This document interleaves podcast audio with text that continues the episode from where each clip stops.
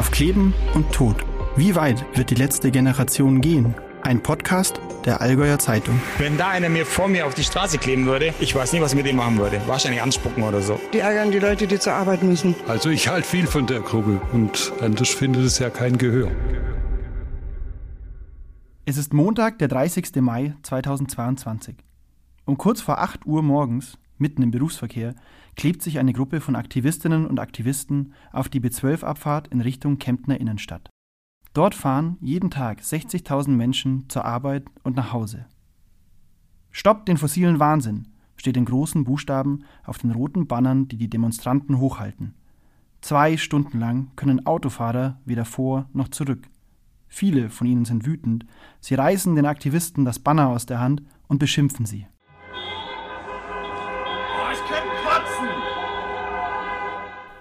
Es ist die erste Aktion der sogenannten letzten Generation im Allgäu. Aktionen wie diese gab und gibt es in ganz Deutschland. Über ein Jahr später werden einige der Klimakleber, wie die Presse sie bisweilen nennt, vom Kemptner Landgericht zu zwei Monaten Haft ohne Bewährung verurteilt. Zum Vergleich, Rupert Stadler, der Ex-Chef von Audi, ist wegen des Dieselskandals kürzlich zu einer Haftstrafe von einem Jahr und neun Monaten verurteilt worden. Die Strafe wurde zur Bewährung ausgesetzt. Das Urteil bei den Aktivisten und Aktivistinnen ist noch nicht rechtskräftig. Doch spätestens jetzt ist klar, der Einsatz für den Klimaschutz in dieser Form kann ernste Konsequenzen haben. Trotzdem machen die Aktivistinnen und Aktivisten mit ihren Aktionen weiter. Nicht nur im Allgäu, sondern in ganz Deutschland. Der Staat reagierte hart auf die weiteren Proteste. Das gipfelte in einer bundesweiten Razzia Ende Mai gegen die Mitglieder der letzten Generation. Doch auch das stoppte die Bewegung nicht. Es bleibt die Frage, wie weit wird die letzte Generation gehen? Wer steckt hinter der Bewegung? Wer sind die Mitglieder? Was wollen sie? Wie finanziert sich die Organisation? Und sind die Aktivisten und Aktivistinnen zu Recht ins Fadenkreuz der Justiz geraten? Wann und warum ist die Stimmung gegen sie gekippt? Und haben sie mit ihren Aktionen tatsächlich Aussicht auf Erfolg? All diese Fragen wollen wir in den kommenden vier Folgen beantworten. Wir, das bin ich, Michael Mayer, und meine Kollegin Laura Wiedemann. In Folge 1 beschäftigen wir uns mit den Strukturen und Zielen der umstrittenen Organisation.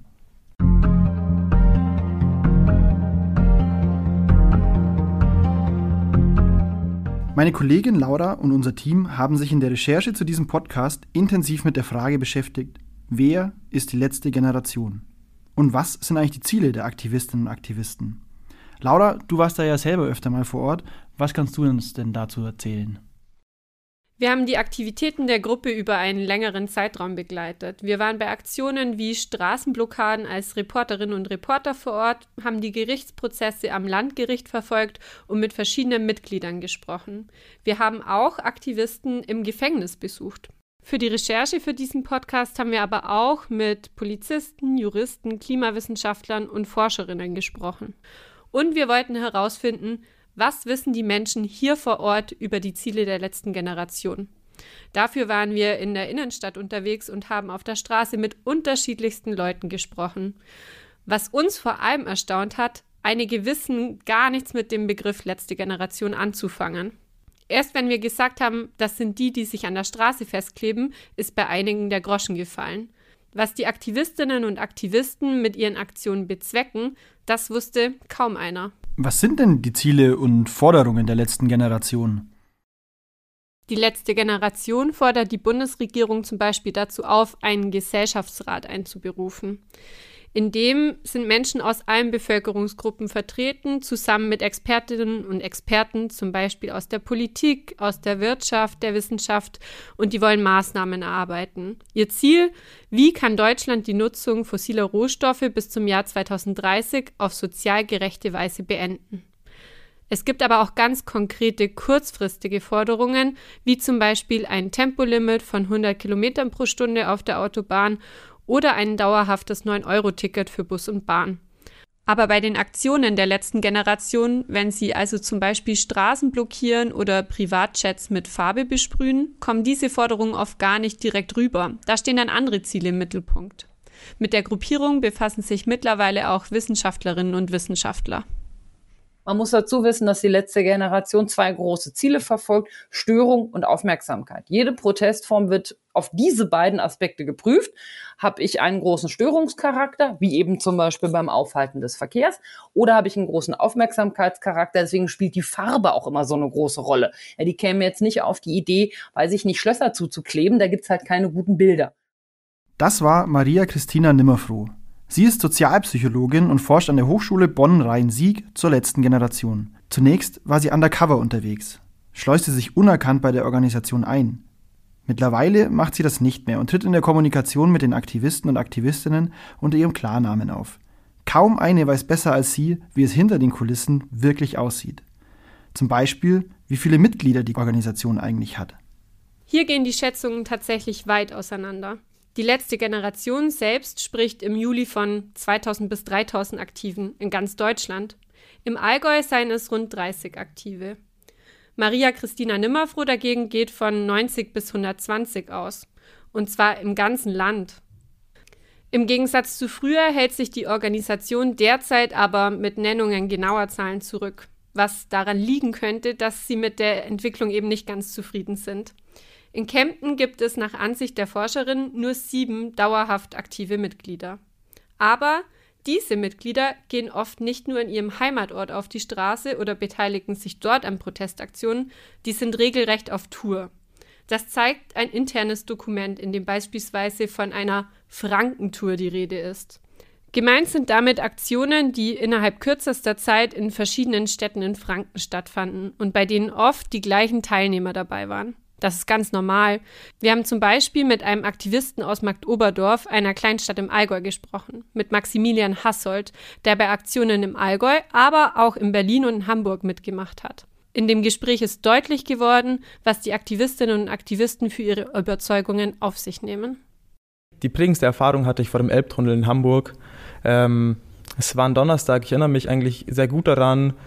Wir sind mit einem Sprinter hingefahren und ich saß hinten mit einer Mitaktivistin im Sprinter drinne. Äh, der Sprinter war total dunkel und dann sind wir auf die Autobahn gefahren und sind dann ausgestiegen auf der Autobahn, haben dann den Verkehr da zum Erliegen gebracht und während wir dort standen mit unseren Bannern, sind Menschen auf uns zugekommen, haben uns massiv beschimpft und haben uns auch gegengezogen. Ich wurde mehr, mehrmals gegen die Elbtunnelwand geworfen und das ist eines der prägendsten Erlebnisse, die ich hatte.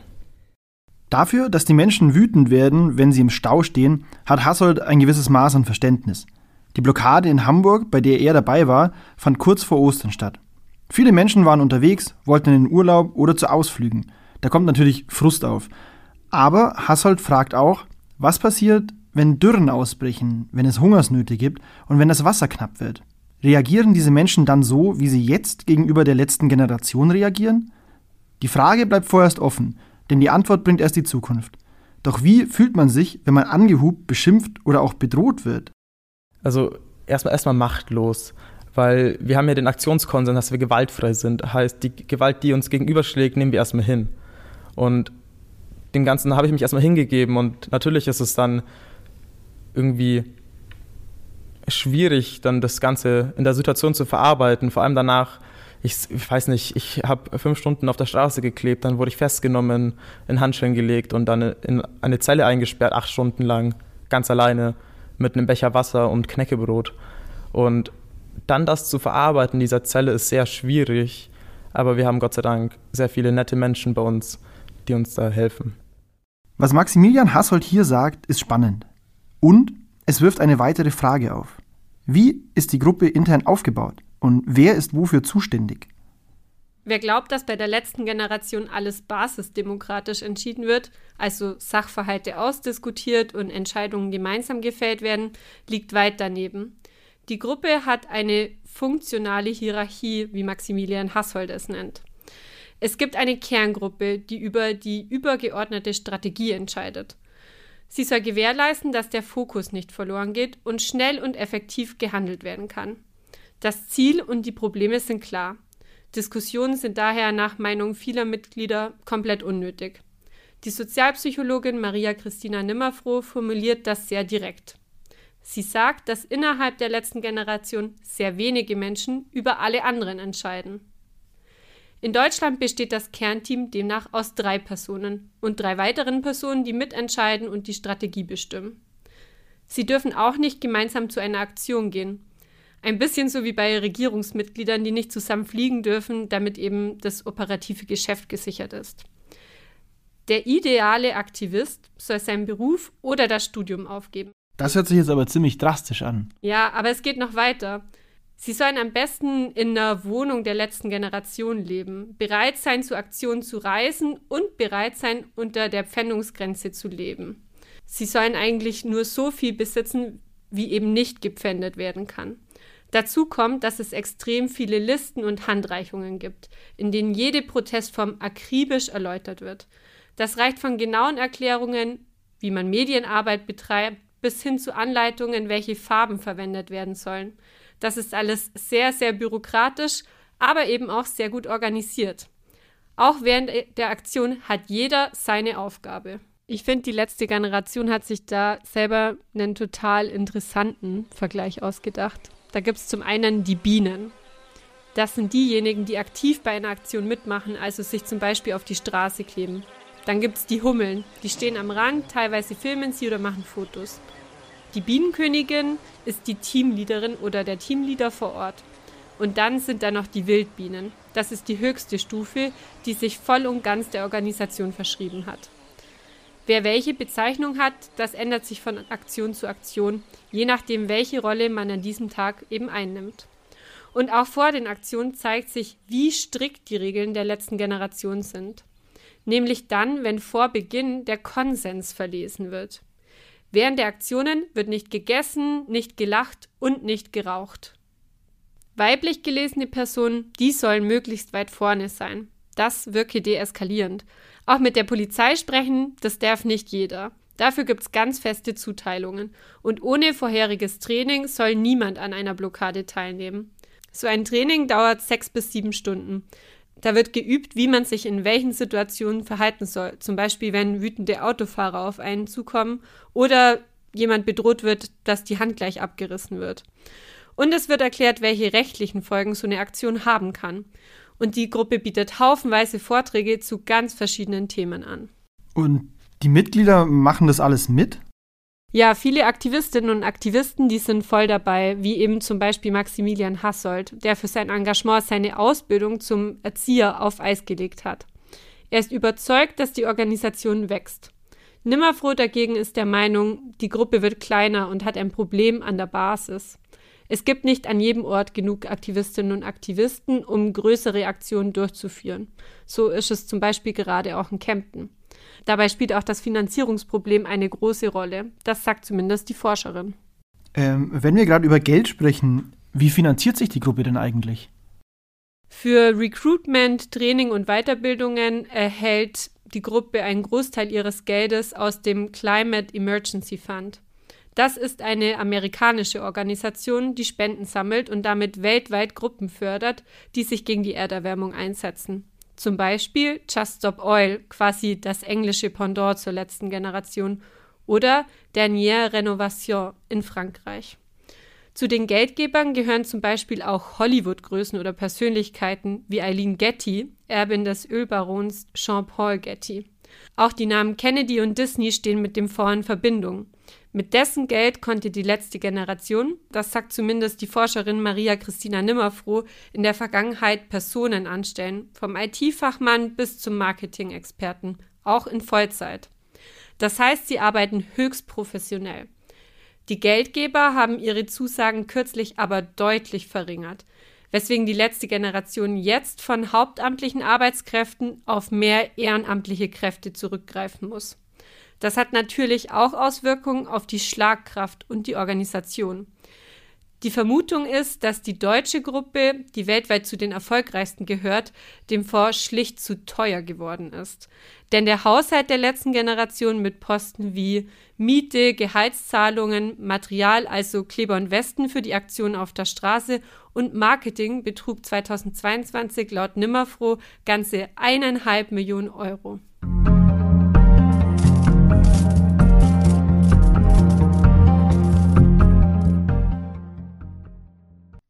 Jetzt stehen die Mitglieder der letzten Generation immer häufiger vor Gericht.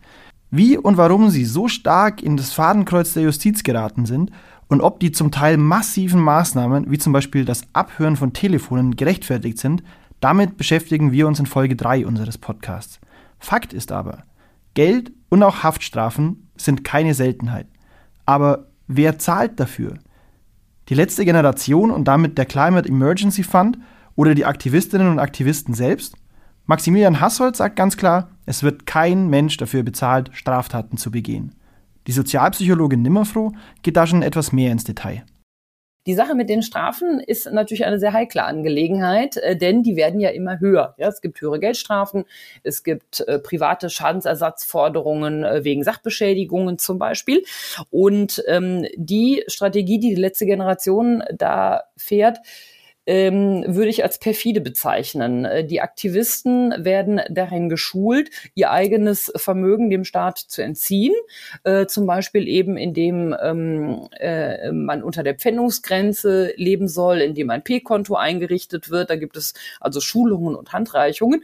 Und die Idee ist, dass die Aktivisten, die diese Taten begehen, natürlich privat haftbar sind. Das ist äh, gemäß dem deutschen Recht so, dass sie aber über so wenig Finanzmittel verfügen, dass sie das nicht bezahlen können können. Und ähm, ich befürchte, dass hier die Organisation nicht weit genug in die Zukunft schaut, denn so ein Finanztitel äh, ist 30 Jahre gültig in Deutschland.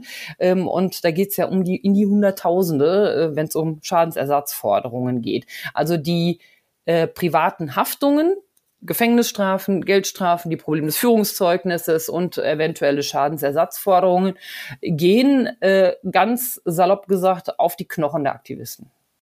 Maria Christina Nimmerfroh hat gerade von P-Konten gesprochen. Nur damit wir alle auf dem gleichen Stand sind.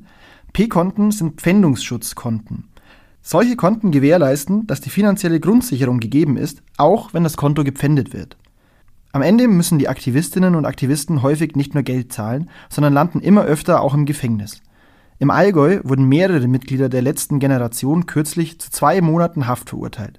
Auch wenn das Urteil noch nicht rechtskräftig ist, zeigt das einmal mehr, die Richter greifen hart durch. So kurze Strafen werden in der Regel meistens zur Bewährung ausgesetzt. In den Fällen der Klimakleber passiert das oft nicht. Außerdem wurde in Bayern immer wieder auch Präventivhaft gegen Mitglieder der Organisation verhängt. Sie soll Personen davon abhalten, Straftaten zu begehen. Im Freistaat sind die Regeln dafür besonders streng.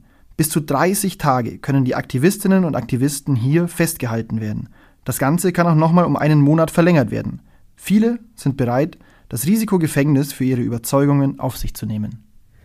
Das stimmt. Auch wenn es im Frühjahr 2023 phasenweise etwas ruhiger um die letzte Generation geworden ist. Die Mitglieder waren in einer sogenannten Gemeinschaftszeit. Die hat der Besinnung und der Erholung gedient. Im August startet ein neuer Aktionszeitraum. Hasselt sagt so schön, das Ganze ist kein Sprint, es ist ein Staffelmarathon. Es läuft die Kampagne 100 für Bayern.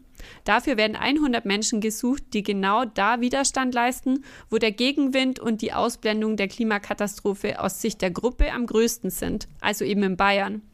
Welche Aktionen genau geplant sind, das wissen wir jetzt im Juli, wo wir diesen Podcast aufnehmen, noch nicht.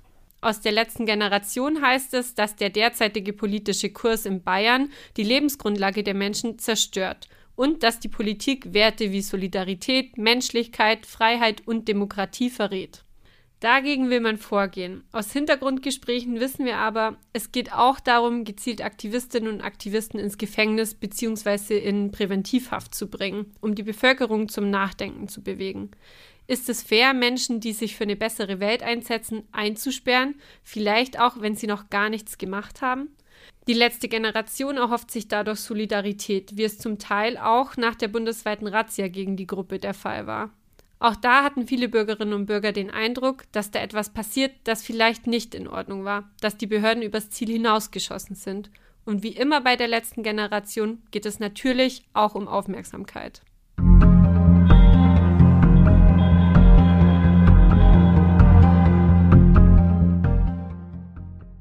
Es werden aktuell 100 Personen gesucht, die für die letzte Generation in Bayern ins Gefängnis gehen, und zwar mit dem Hintergrund äh, der Landtagswahl, um Zeichen zu setzen, um symbolhaft äh, gegen äh, die Landesregierung äh, zu protestieren. Ähm, ich persönlich halte es aus psychologischer Sicht äh, für sehr riskant, äh, Menschen einen, einen Gefängnisaufenthalt, der immer eine große Belastung äh, darstellt, ähm, ähm, als Protestform zu wählen. Innerhalb der Organisation wird sehr stark organisiert, wie man das umsetzen kann. Es gibt auch Menschen, die fragen, ob man das so machen kann, dass das mit der eigenen Urlaubsplanung äh, irgendwie passt. Also es ist ähm, für Bürgerinnen und Bürger sicherlich etwas skurril, wenn über Gefängnisaufenthalte gesprochen wird wie über eine Demo-Teilnahme oder ein äh, Protestfrühstück. Das ist aber für die letzte Generation sind Gefängnisaufenthalte und Verhaftungen äh, sind ähm, ganz normal und sind gehören da auch zur Norm, weil jeder, der dort mitmacht und sich bereit erklärt, äh, weiß, dass das dort äh, dazugehört. Max Hassold ist einer von denen, die sich freiwillig gemeldet haben, um bei der Aktion 100 für Bayern mitzumachen. An großen Aktionen teilzunehmen, die mit einer Haftstrafe enden könnten, ist für ihn nicht neu. Doch wie läuft so eine Aktion ab und warum nimmt er einen Gefängnisaufenthalt in Kauf? Es gibt einen Mensch, der das entscheidet, wo wir unseren Protest machen, dann wird dieser gescoutet, dann gibt es bestimmte Menschen, die das Ganze planen natürlich und dann wird man darüber gebrieft. Natürlich wird nicht verraten, welche Straße wir äh, blockieren. Dann wird Presse informiert. Und dann ist der Tag des Tages. Und dann, ich weiß nicht, steht man um 5.30 Uhr auf und geht dann auf die Straße um 7 Uhr. Und ich glaube, das macht niemandem von uns wirklich Spaß. Also ich, ich habe persönlich auch keine Lust darauf, hier auf die Straße zu gehen, um dann stundenlang in Gewahrsam zu hocken, dann, ich weiß nicht, in zwei, drei Monaten einen Brief von der Polizei zu bekommen oder vom Gericht und dann mich irgendwann vor Gericht zu verantworten. Aber das ist das einzige Mittel, das wir gerade haben, was friedlich ist. Und ja, ich weiß auch manchmal nicht, ob wirklich das so super richtig ist, was ich gerade mache. Aber es ist das letzte friedliche Mittel, was mir persönlich eingefallen ist. Also wir haben jahrelang mit Fridays for Future demonstriert und haben Petitionen unterschrieben, haben Briefe an PolitikerInnen geschrieben und das Ganze hat irgendwie nicht geholfen ob sie das Richtige tun oder auch welche Folgen ihr Engagement einmal haben könnte, vor allem wenn man für seine Überzeugung ins Gefängnis geht. Diese Frage dürften sich einige Aktivistinnen und Aktivisten stellen. Wie findet man ins Leben zurück, wenn es die Organisation einmal nicht mehr gibt? In Bezug auf die Zukunft der Menschen sieht manch ein Betrachter von außen schwarz. Eine Haftstrafe wirkt auf viele Arbeitgeber abschreckend. Die strafrechtlichen und zivilrechtlichen Strafen werden die Klimakleber wohl lange belasten das wird von der letzten Generation oft verniedlicht. Und trotzdem, es handelt sich in der Regel um verantwortungsbewusste Menschen, die Arbeit nicht scheuen und die sich gut in eine Organisationsstruktur einfügen können. Es bleibt aber die Frage, wer sind diese Menschen, die derart massive Strafen in Kauf nehmen? Ein Vorurteil, mit dem sich die letzte Generation oft auseinandersetzen muss, lautet, die Mitglieder sind jung, weiß und privilegiert. Böse Zungen sagen, sie haben zu viel Zeit und zu viel Geld. Etwas diverser sind die Mitglieder schon. Allein im Allgäu fällt auf, das reicht von der jüngeren Auszubildenden bis zum Senior, vom Studierenden bis zum Landwirt. Die letzte Generation sagt, jede und jeder ist willkommen. People of Color oder Menschen mit Migrationshintergrund sind auf den Bildern von Aktionen der Klimaaktivisten aber kaum zu sehen. Das heißt laut der letzten Generation aber nicht, dass es sie nicht in der Organisation gibt. Aufgrund schwieriger Erfahrungen mit der Polizei wollen diese Menschen eben nicht unbedingt in der ersten Reihe sitzen. Forscherin Nimmerfroh sieht das etwas anders. Sie sagt, es fehlen vor allem junge Leute. In den Videocalls der Gruppe sehe es zum Teil so aus wie in einem Seniorencafé. Vor allem an jungen Frauen mangle es. Die letzte Generation sieht sich ja immer gerne als völlig andere Organisation, als andere Non-Profit-Organisationen. Und in dem Fall der Zusammensetzung und der Aktiven sind die genau wie andere deutsche Verbände auch, nämlich nicht divers. Ähm, die Menschen, die sich dort engagieren, sowohl vom Bildungshintergrund ähm, als auch von der ethnischen Zugehörigkeit, äh, sind klassische deutsche Bürger, die äh, sich engagieren wollen. Die Diversität, auch wenn sie sich sehr bemühen, äh, wird da nicht aktiv umgesetzt. Das ist, äh, liegt aber hier an, nicht an der letzten Generation, sondern an dieser speziellen Art der, äh, des Aktivismus, ähm, ähm, weil eben wenig realistisch, äh, wenig leistungsorientiert ähm, äh, da agiert wird und das zieht bestimmte Leute einfach nicht an. Also der äh, der Vorwurf, äh, da sitzen Weiße, die entweder das, die Zeit oder das Geld haben, ähm, äh, das zu tun, ist durchaus richtig. Und äh, wir wissen natürlich auch, dass bestimmte Schichten junger Leute, nämlich Menschen im Studium ähm, ähm, oder in anderen Lebenssituationen, leichter mal sagen, okay, ich gehe jetzt hier raus und mache zum Mindestlohn Aktivismus ähm, als andere. Und die knubbeln sie alle da. Wie man hört, nimmt Maria Christina Nimmerfroh kein Blatt vor den Mund, wenn sie ihre Forschungsergebnisse präsentiert.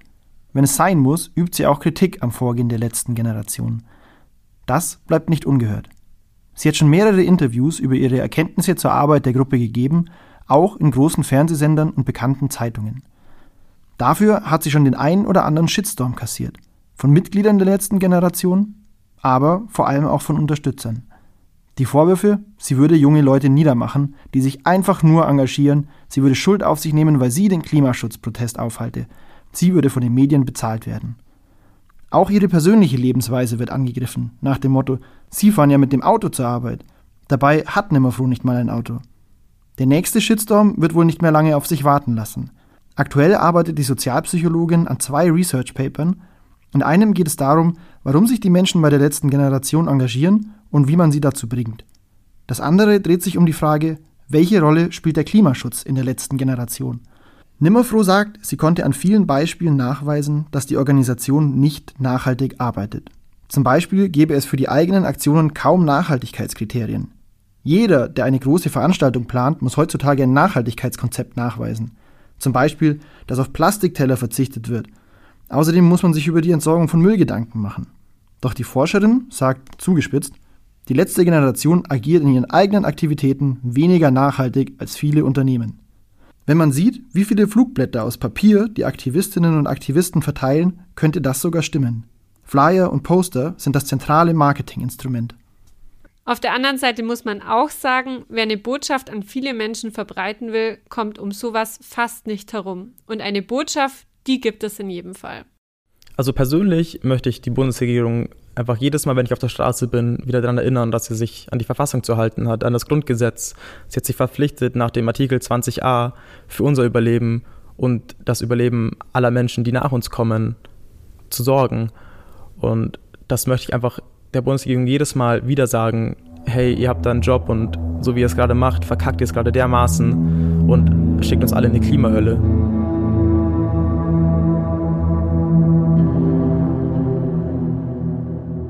Das klingt jetzt erstmal ganz schön endzeitlich. Ob die Wissenschaft das genauso sieht, ob wirklich Horrorszenarien auf uns zukommen und ob die Forderungen der letzten Generation auch wirklich zum Ziel führen, das erfahrt ihr in der nächsten Folge. Das war Auf Kleben und Tod. Wie weit wird die letzte Generation gehen? Ein Podcast der Allgäuer Zeitung. Hosts, das sind ich, Michael Mayer und Laura Wiedemann. Skript und Recherche Simone Hertle, Marina Kraut, Laura Wiedemann und Michael Mayer. Produktion, Intro und Outro Tobias Kloß. Grafik Konstantin Gigerich und Jasmin Einziedler. Besonderer Dank geht an Sascha Borowski, Helmut Kustermann, Emil Jajes, Vitalis Held und Holger Mock.